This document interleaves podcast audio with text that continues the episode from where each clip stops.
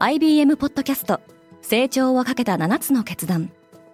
成長をかけた7つの決断とは今後3年間に世界を形作ると予想される7つのビジネストレンドについて IBM が何千ものクライアントとの対話に基づき提言をしたものです。このポッドキャストでは変化の激しい時代において企業が下すべき成長をかけた7つの決断について日本 IBM の7人の専門家と考えていきます。今お聞きのリスニングサービスにてぜひフォローボタンからフォローをお願いします。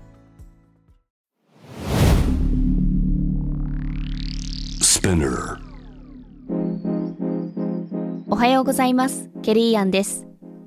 2月20日火曜日世界で今起きていること。先週末から EU で全面的な適用が始まったデジタルサービス法規制対象の TikTok に正式な調査のメスが入ることになりました。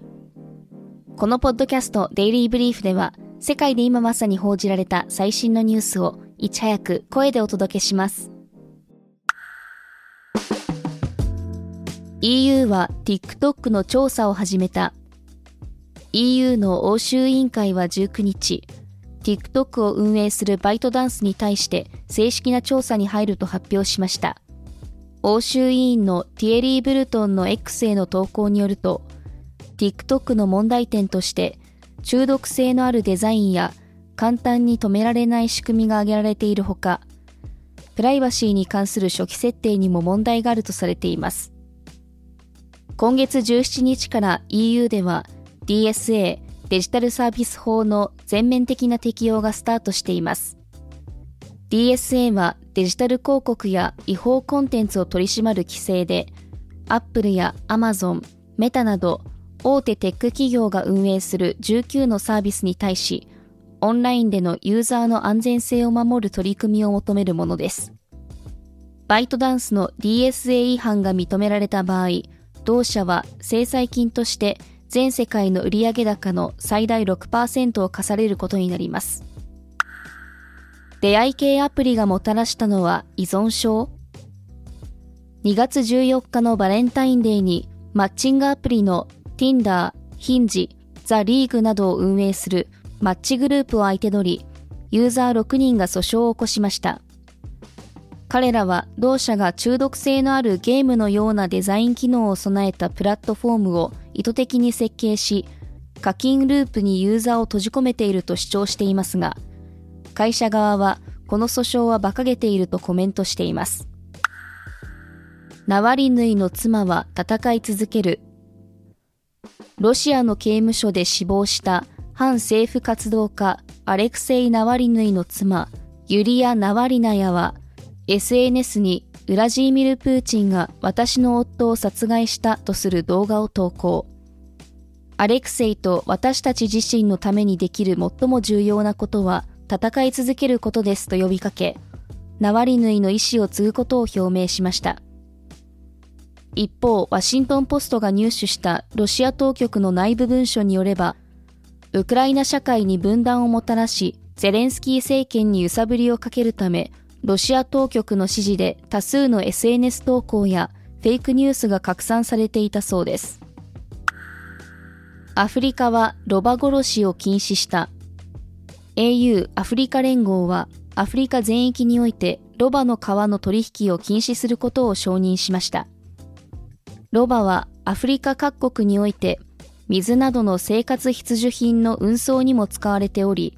生活において欠かすことのできない家畜ですが、近年その数が大幅に減少しています。大きな理由が中国による爆買いで、ロバの皮から抽出されるゼラチンを原料にした美容効果のある漢方が中国の富裕層に大売れしているようです。ケニアの動物愛護団体の代表は、ケニアでは2016年からの4年間でおよそ半数のロバが取引のために殺されたとしています。学歴不問とは言いつつも、アメリカでは従業員を募集する際に、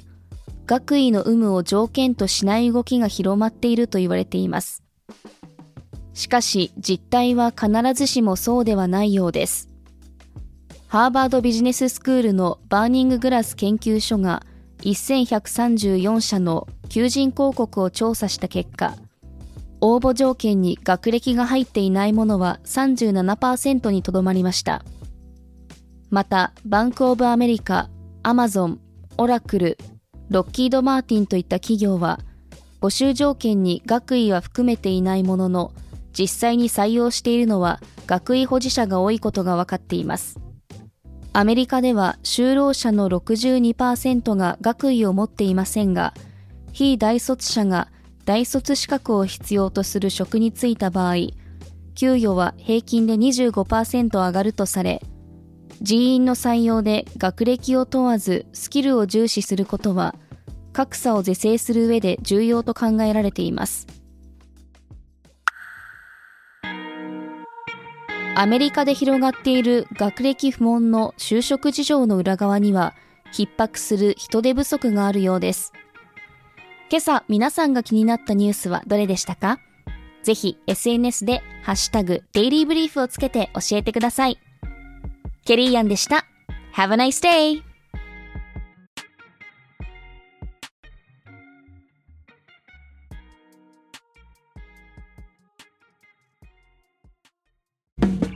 リスナーの皆様より多くのリクエストをいただいている話題のニュースを深掘りしたエピソードを週末の有料版で配信中です